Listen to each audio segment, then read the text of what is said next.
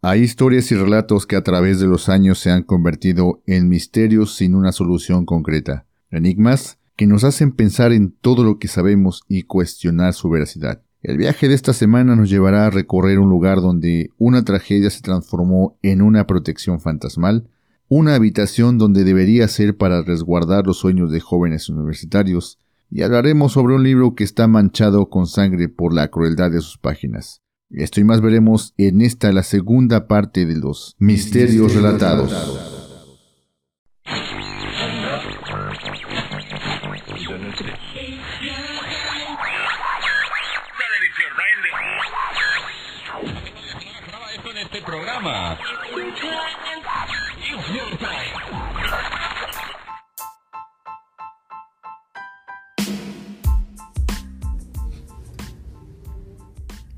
Relatos, anécdotas y otras cosas.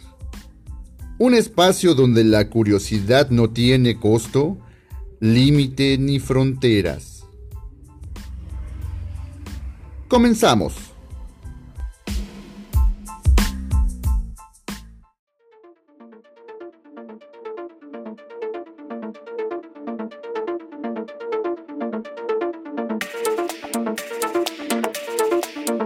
Bienvenidos sean todos ustedes a este, el onceavo episodio de este su lugar de reunión preferido y que he titulado Relatos, anécdotas y otras cosas. Como cada semana, en este podcast hablaremos de algunos temas que espero sean de su interés. Acontecimientos históricos, de personajes reales o ficticios, uno que otro suceso paranormal, cosas retro o anécdotas, y todo aquello que despierte nuestra curiosidad. Espero que este contenido lo vayamos creando juntos. Investigando y ustedes con sus comentarios de los temas que nos apasionan. Pero antes de empezar con el episodio de esta semana, agradezco de antemano la atención y el tiempo que le dedican a este contenido, el cual créanme que preparo con muchas ganas y con mucho gusto para ustedes y espero que les sea interesante y los mantenga al filo de su asiento con todo esto que es por mucho muy interesante. Aprovecho también para pedirles me sigan en mis redes sociales, las cuales dejo en la descripción del episodio, para que me dejen sus comentarios y vayamos haciendo que crezca esta bonita comunidad. Compartan todo este contenido que les dejo para que más personas escuchen estos relatos y en un rato que tengan por ahí disponible, vayan a mi canal de YouTube y búsquenme como relatos, anécdotas y otras cosas. Ahí podrán ver los videos de los episodios que les voy platicando. Pero bueno, ya sin más rodeos, vamos a lo que nos gusta. Voy a comenzar con el episodio de esta semana. Déjenme les cuento que como el episodio anterior, hoy les hablaré sobre algunos sucesos extraños, raros, paranormales y más que nada fuera de lo normal.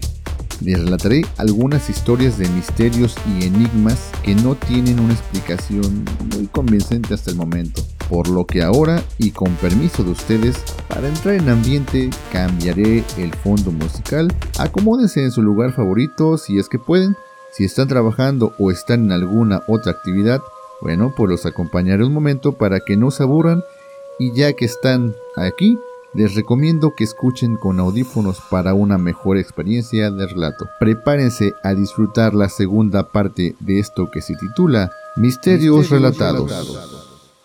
El primer relato del cual les contaré es sobre una leyenda urbana que puede que tenga algo de verdad y esta se titula La leyenda de las vías de ferrocarril embrujadas. Esta historia gira en torno a un trágico accidente de autobús escolar en las que murieron varios estudiantes.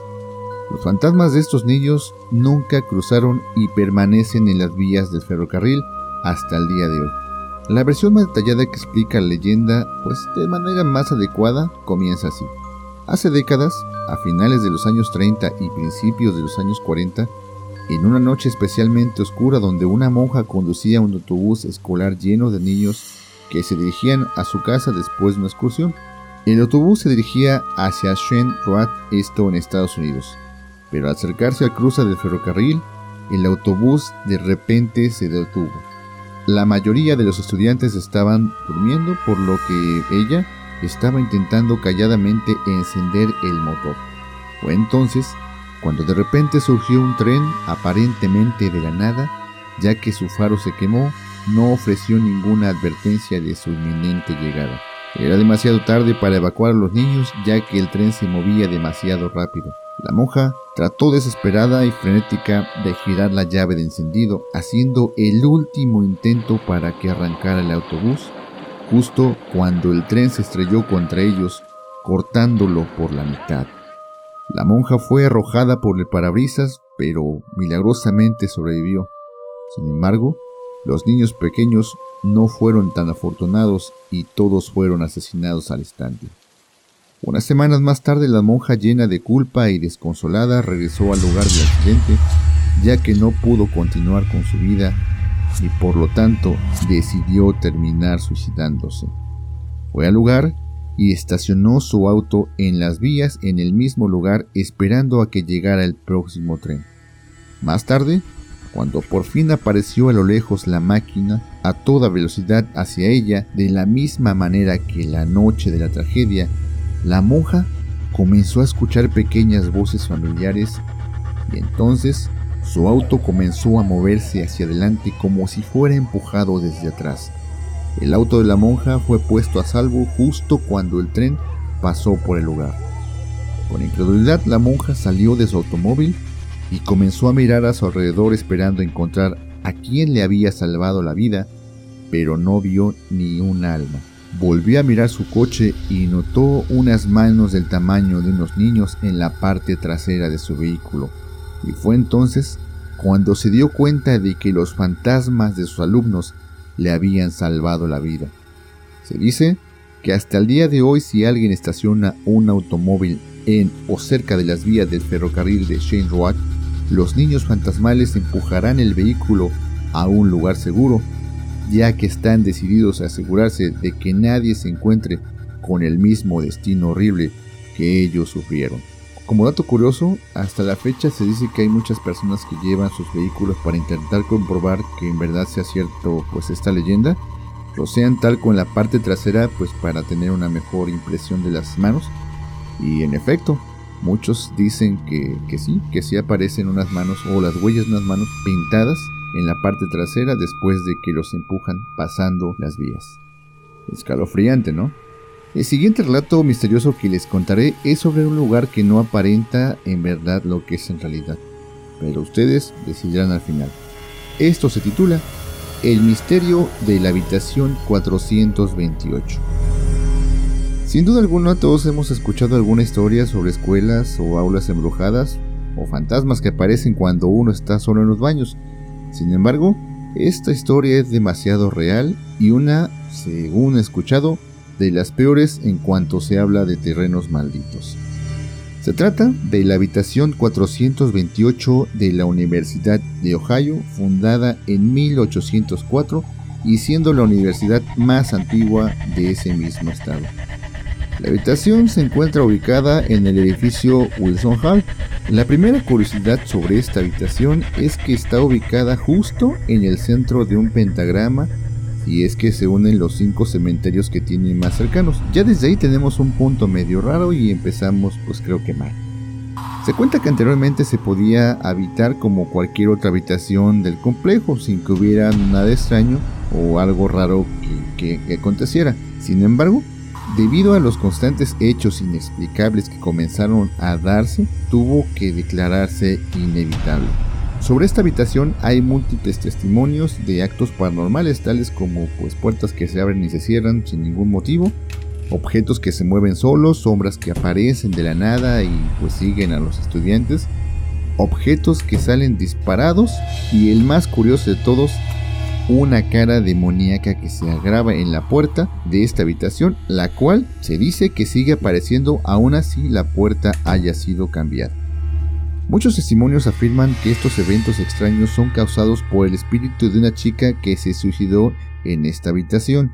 Sin embargo, todos estos testimonios varían entre las personas, pues dependiendo la que, las que lo cuentan, ya que algunas afirman que fue debido a este suicidio y otros a un ritual satánico realizado para contactar a otra dimensión. Después de varias investigaciones, se descubrió que esta universidad fue construida en un terreno muy cercano a un hospital mental fundado en 1874 y que fue operativo hasta 1993, en el cual todo tipo de personas con discapacidades mentales eran abandonadas por sus familiares para siempre hasta que alguien decidiera hacerse cargo o pues desgraciadamente ellos fallecieron.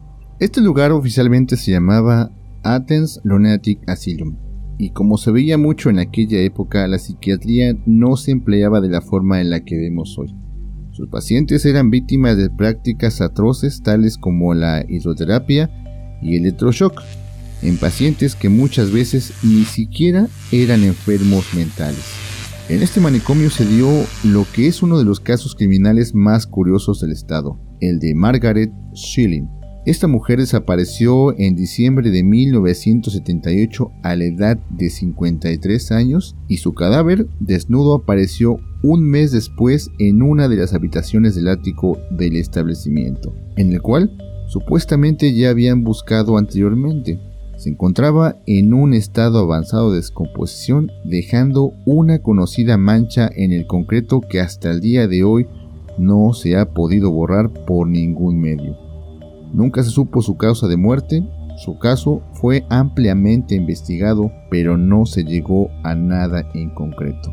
Lo más creíble por la comunidad era el suicidio, por el hecho de que la investigación afirmaba que Schilling estaba viva al momento de llegar al ático, pero el certificado de función aseguraba que murió por causas naturales. Esta podría ser una de las razones por la cual la habitación 428 es el centro de actividad paranormal.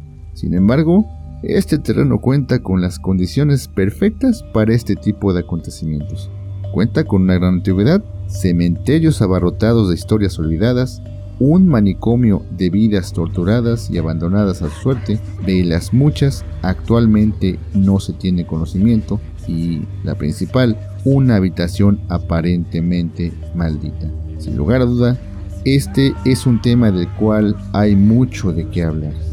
Si quieren que investigue más eh, acerca de este, de, esta, de este caso en especial, háganmelo saber en cualquiera de mis redes sociales o en los comentarios en el canal de YouTube para que pues haga yo un, especial exclusivamente de esta habitación ya que hay mucho de donde, de donde cortar. Siguiendo con nuestros relatos, ahora vamos a hablar de un lugar que parece haber salido de una película de terror y se le conoce como Jokomok, el pantano misterioso.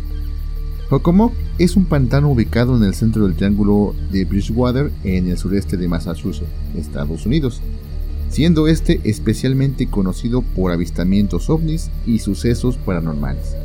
De ahí que su nombre fue dado por los nativos americanos quienes lo llamaban Wapanaguac, que en su idioma significa el lugar donde habitan los espíritus. Estos mismos habitantes siempre han descrito el ambiente de este lugar como escalofriante e inquietante. Y es que rondan varias historias que han ocurrido a lo largo de las décadas.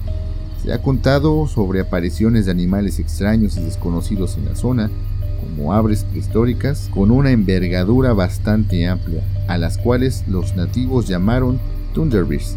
Estas han sido vistas por muchas personas, incluyendo agentes de las policías locales.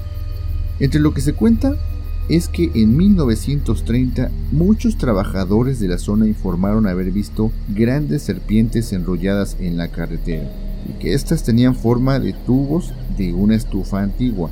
Otras apariciones incluyen panteras negras, perros grandes como del tamaño de un caballo, tortugas gigantes y más. También se dice que luces fantasmales han sido avistadas en esta zona. Las describen como bolas de luz que pueden cambiar de color forma e intensidad. Suelen aparecerse como respuesta a acciones de humanos que se atreven a adentrarse en ese lugar. Se dice que cinco testigos en 1960 confirmaron haber visto una bola de luz flotando entre los árboles cerca del lugar, lo que les causó un miedo que no pudieron soportar, por lo que armándose de valor, estos le gritaron a la luz pero la respuesta que recibieron es que ésta aumentara su tamaño y empezara a dirigirse rápidamente hacia ellos. Otra cosa que se cuenta de este sitio es que el conocido pie grande o Bigfoot también ha sido visto en esta zona. En 1970 hubo dos casos. Uno en que un grupo de personas vieron a una criatura de más de 3 metros de alto y peluda. Y el segundo fue con unos policías locales en el que una criatura de características similares les comenzó a arrancar las partes de su auto en la parte trasera. Estos sin pensarlo huyeron rápidamente del lugar. Algunos pensaron que fue un oso, pero cuando varios pobladores decidieron cazarlo, nunca encontraron rastros del animal. Otro avistamiento de este ser lo cuenta un hombre vecino de las inmediaciones, quien aseguró haber visto el monstruo de este pantano en invierno de 1978. Este lo describió de manera similar en los casos de 1970. Una criatura peluda de aproximadamente 3 metros de alto y de un pelaje marrón oscuro. Pasado el tiempo, por esa misma época apareció esta vez una mujer que vio en su jardín una noche una tremenda figura casi de la misma altura y el pelo oscuro que después de destrozar todo solo se robó algunas calabazas. Todas estas observaciones paranormales plantean más preguntas que respuestas. Parece que algo misterioso y sobrenatural ha elegido el pantano de Homococ como su verdadero hogar. Pero, ¿existirán otras criaturas singulares merodeando por ahí? ¿O solo es nuestra imaginación que nos hace querer ver algo fantasioso donde en realidad no lo hay? ¿Ustedes qué opinan? Antes de continuar, hago una pausa para invitarlos a que se den una vuelta por mi canal de YouTube, ya que ahí podrán ver el video relacionado a este tema. Dejen su like, sus comentarios y suscríbanse para que no se pierdan nada de lo que vaya subiendo. Y aquí en el podcast, síganme, denle en el botón de seguir y dejen sus comentarios. Eso me ayudará para saber si les gusta lo que hago o qué puedo mejorar. Recuerden que ese contenido lo hacemos todos. Y ya para terminar con nuestros relatos de esta semana, lo siguiente que les contaré es sobre un libro el cual fue el causante de miles de muertes, principalmente y en su gran mayoría de mujeres, las cuales fueron culpadas de cosas que no hacían, pero por el solo hecho de pensar o ser diferentes se les condenó y asesinó de maneras muy crueles. Les contaré sobre el llamado Maleus Maleficorum o martillo de las brujas.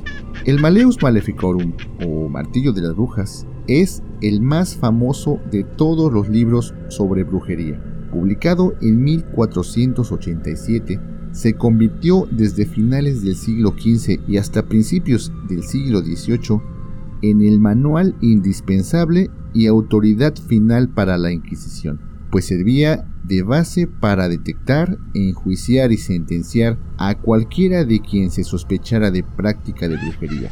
Los jueces, magistrados y sacerdotes, tanto católicos como protestantes, lo usaron en la lucha contra la brujería en Europa, causando una gran oleada masiva de asesinatos en la famosa cacería de brujas. Y no dejó dormir tranquilo más de uno, pues el estado de paranoia que estalló fue abrumador. El libro fue escrito por dos monjes inquisidores dominicos, Henrik Kramer, también conocido como Henrik Institoris, y Jacob Sprenger, quienes lo presentaron a la Facultad de Teología de la Universidad de Colonia el 9 de mayo de 1487.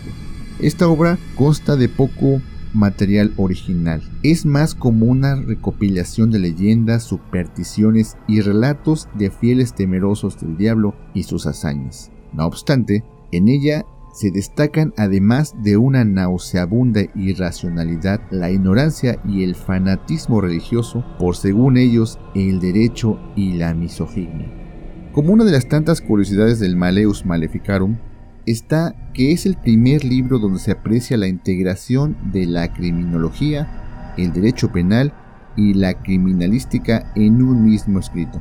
Claro, y por supuesto, adaptado a la época, ya que a toda costa, incluso con violencia y muerte, conseguían eliminar los males que atacaban a la sociedad o al pueblo por un supuesto bien común que quien está en contra forma parte de la amenaza. Y aquí es donde entra la misoginia y el odio a las mujeres que pensaban diferente. En este libro Se culpa y responsabiliza a las brujas por la pobreza y la hambruna, por la desigualdad y la opresión de un pueblo desgastado, deprimido y con ansias de libertad. Se habla de ellas como seres malvados que traen calamidades por ser inferiores y sucumbir sin titubear a las tentaciones, rindiéndose a los pies del Señor de las tinieblas. Cabe mencionar que en esta época en Europa se vivía una situación de crisis, cambios bruscos y choques culturales. Por esta situación, la iglesia aprovechó la ignorancia del campesino usando como chivo expiatorio a las brujas. Como esto, el origen de los males que afrontaban para sembrar el terror y el pánico, dando pie a las persecuciones y al odio. Así, la iglesia no recibiría quejas y podría lavarse las manos tranquilamente, pues hasta quien se oponía sería juzgado por hereje. Ahora bien, y lo más importante, ¿Qué es lo que nos cuenta el Maleus Maleficarum? Pues bueno, a grandes rasgos, la primera parte sirve como introducción a la brujería. En esta se busca convencer al lector de que existe y de que en sus manos está promover y aplicar la justicia divina. Ofrece información de cómo el diablo maneja a las mujeres por su nulo intelecto, por ser débiles y de naturaleza inferior, para poder poseerlas y así poder concederles todo tipo de poderes para realizar rituales, esto en su honor y adoración. En la segunda parte se explican pues las estrategias de las brujas para propagar el mal. Esto provocando sucesos trágicos en la vida de sus víctimas para despojarlos de toda esperanza e incitarles a acudir a ellas. Sus víctimas se caracterizan por ser jovencitas de familias religiosas y devotas, esto pues en forma de burla. Se detalla también el funcionamiento de otros artificios y cómo revertirlos o prevenirlos. Una tercera parte y última describe los métodos para detectar, enjuiciar y sentenciar a la acusada. Créanme que esta es la peor de todas. Se destaca la instrucción de cómo manipular torturar y confundir a las acusadas para hacerlas confesar, asegurándoles misericordia si reconocen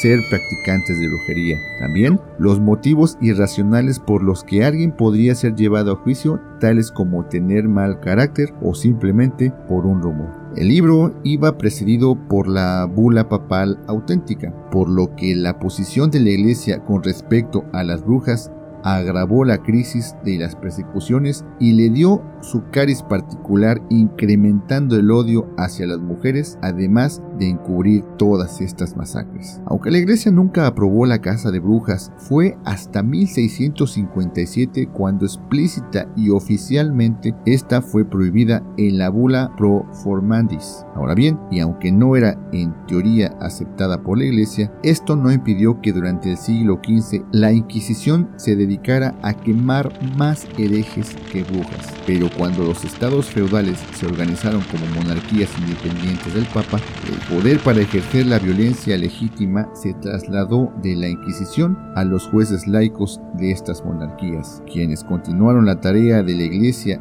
de quemar brujas aún hasta el siglo XVIII, teniendo como base el martillo de las brujas. Se dice que los cálculos sobre la cantidad de mujeres quemadas por brujas son extremadamente distintos pues van desde la cifra mínima de 60.000 hasta los 2 millones. Y aún hay autores que hablan de más mujeres víctimas. En la actualidad no existe un consenso exacto, pero basados en las cifras parciales de que se dispone, algunos creen que el número total de procesos en Europa Central para toda la edad moderna podría llegar a ser de 110.000 que habrían producido unas 60.000 ejecuciones. En la mayor parte de las regiones de Europa, la proporción de las mujeres ejecutadas sobrepasó el 75% y en algunas llegó incluso al 90%. Se dice que muchas de estas mujeres eran curanderas o parteras, cocineras y comadronas, así como las encargadas de cuidar niños, pero fueron objetos de la casa de brujas. Gran parte de ellas eran de edad avanzada, mayores de 50 años, lo que se ajusta al estereotipo tradicional de la bruja. La mayoría de las brujas acusadas de brujería podrían arrepentirse,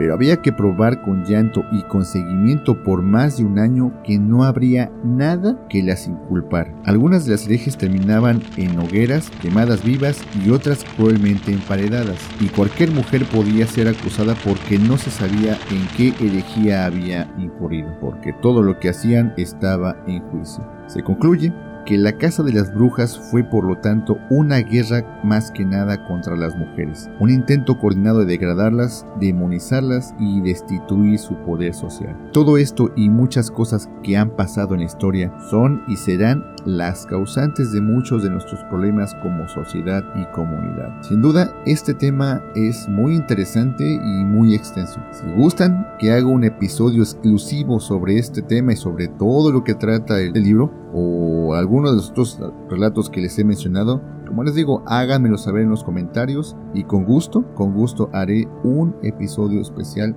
de cada uno de los relatos que ustedes me digan. Como se darán cuenta, estos misterios son muy reales y no hay una explicación lógica de los mismos. Créanme que el mundo está lleno de cosas que no nos explicamos, pero esas se las iré contando en próximos episodios. Por hoy, hasta aquí dejamos estos relatos, continuaremos con más casos y misterios sin explicación la próxima semana. Si quieren ver las imágenes de todo lo que les conté hoy, vayan a mi canal de YouTube, ahí podrán ver el video de lo que les platiqué hoy. Me despido, no sin antes agradecerles por llegar hasta el final, les recuerdo que me sigan en Spotify y vayan al canal de YouTube para que vean más contenido. Dejen su like, suscríbanse si no lo han hecho, para que no se pierdan nada de lo que vaya subiendo. Los espero la siguiente semana donde les contaré más sobre estos temas que son muy misteriosos y seguiremos conociendo más de este mundo que nos rodea. Síganme escuchando, compartan, ya que recuerden que este contenido lo hacemos todos.